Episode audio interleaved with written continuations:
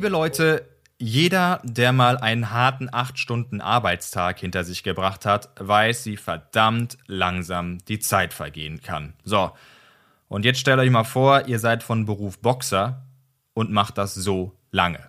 Bevor ihr jetzt glaubt, ich habe völlig einen an der Rübe, hört euch unseren heutigen Sportmoment an.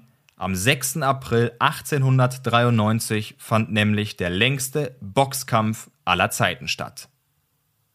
Andy Bowen und Jack Burke, also der wird Burke geschrieben, aber ich hoffe, mein äh, cooles Englisch ist richtig. Jack Burke boxten, Trommelwirbel bitte, sieben Stunden und 19 Minuten gegeneinander. Das sind 110 Runden über drei Minuten. Und das Verrückte ist, es gab nicht mal einen Sieger. Das Ding endete unentschieden. Ein paar Fakten zum Kampf. Andy Bowen war damals 29 und ein Lokalmatador in New Orleans, da wo der Kampf stattgefunden hat.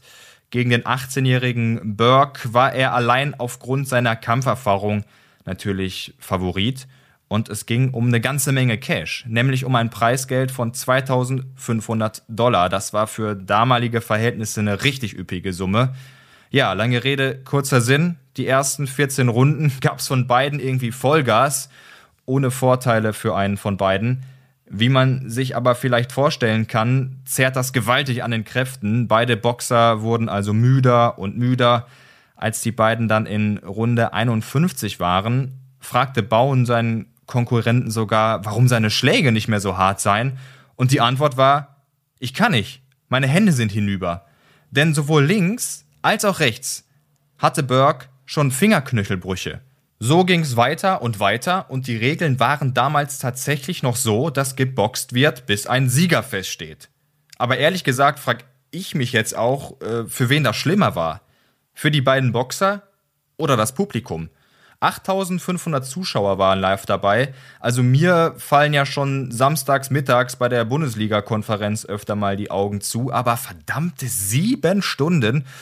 Puh, also es wird ja berichtet, dass die ersten nach 100 Runden schon gingen, um Frühstück zu machen oder eingeschlafen sind.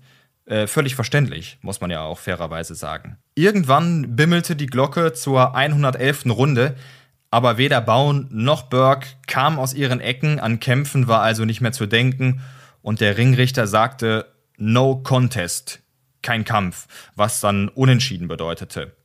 Das war 4.43 Uhr, also mitten in der Nacht. In den 20er Jahren dann setzte sich auch irgendwann mal ein 15-Runden-Limit fürs Profiboxen durch, was in den 80er Jahren dann noch auf 12 reduziert wurde, also so im Endeffekt, wie wir das heute auch vom Boxen kennen. Apropos Boxen, ich hoffe natürlich, unsere Folge heute war ein Volltreffer und wir hören uns morgen schon wieder.